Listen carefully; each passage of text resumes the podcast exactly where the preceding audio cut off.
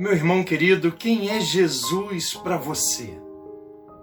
Caminhando com seus discípulos, Jesus perguntou: Quem dizem os homens que eu sou?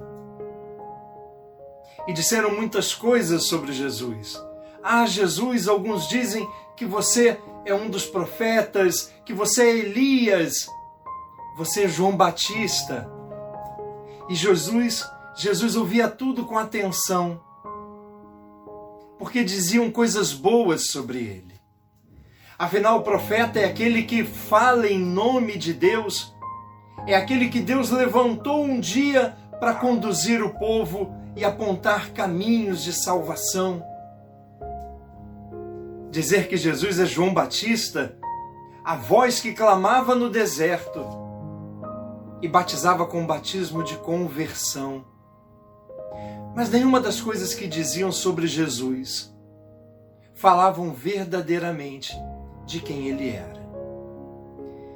Pedro se levanta então e, em nome dos discípulos, ele diz: Jesus, você é o Cristo de Deus, você é o Messias, é o ungido.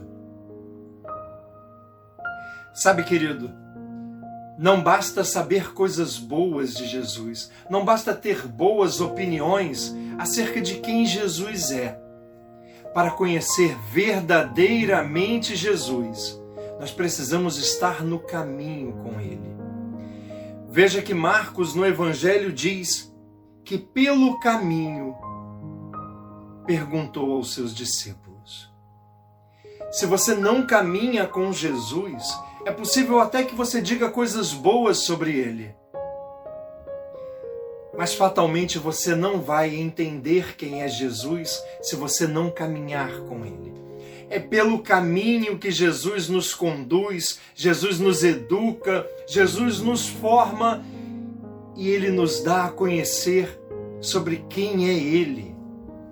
Nós conhecemos Jesus unidos a ele, caminhando com ele é estando próximos a Jesus que vamos conhecendo quem Ele é. Talvez você esteja hoje passando por um deserto na sua vida, mas deixa eu lhe dizer uma coisa importante. Foi saindo do deserto, caminhando pelo deserto, que ele quis saber o que as pessoas diziam sobre ele. O deserto, meu irmão, é o lugar da prova, é o lugar da dificuldade, mas veja, é o lugar também onde Deus se manifesta. É nos momentos difíceis que Deus intervém na nossa vida, nos aponta o caminho e nos tira desse lugar de dor. Mas veja, caminhar com Jesus para o lugar da paz significa entender que o lugar da paz passa pela cruz Jesus caminha com eles para Jerusalém. Jerusalém, meu amado, é a cidade da paz. É isso que quer dizer o seu nome. E quantos hoje não deixam de seguir Jesus porque não entendem a linguagem da cruz? Sabe, querido, nós perdemos a nossa proximidade com Deus quando nossos primeiros pais buscaram se alimentar de uma árvore cujo fruto era bonito aos olhos, bom de se ver, mas amargo ao paladar. A cruz de Jesus, meu amado, é a árvore da vida, e Jesus é esse fruto doce que muitas vezes parece duro de se ver, loucura ao mundo, como diz o apóstolo Paulo, mas sinal de salvação para aqueles que o creem.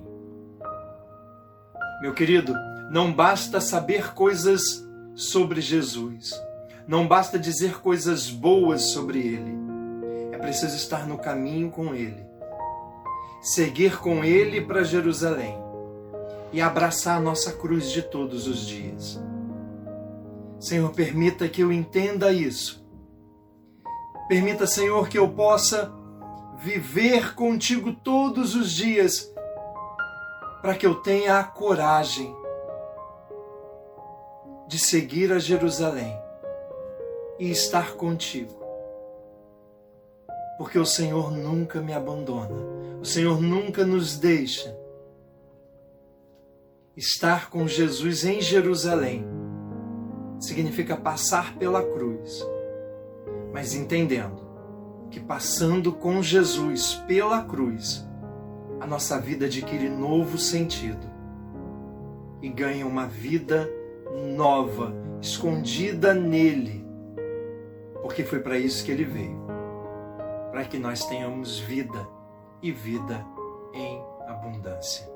Deus te abençoe agora e sempre, em nome de Jesus. Amém.